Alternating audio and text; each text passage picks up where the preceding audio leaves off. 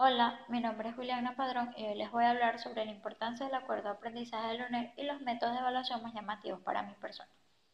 Principalmente el acuerdo de aprendizaje es importante ya que permite a participantes explorar sus habilidades y pensamientos creativos a lo largo del desarrollo de las actividades planteadas en el mismo.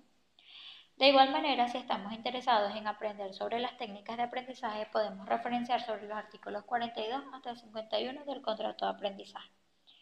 Personalmente me atraía a conocer sobre el curso estructurado, lo cual se sustenta en el artículo 44, ya que este nos permite como participantes combinar diversas técnicas de aprendizaje a través del estudio continuo, supervisado y libre,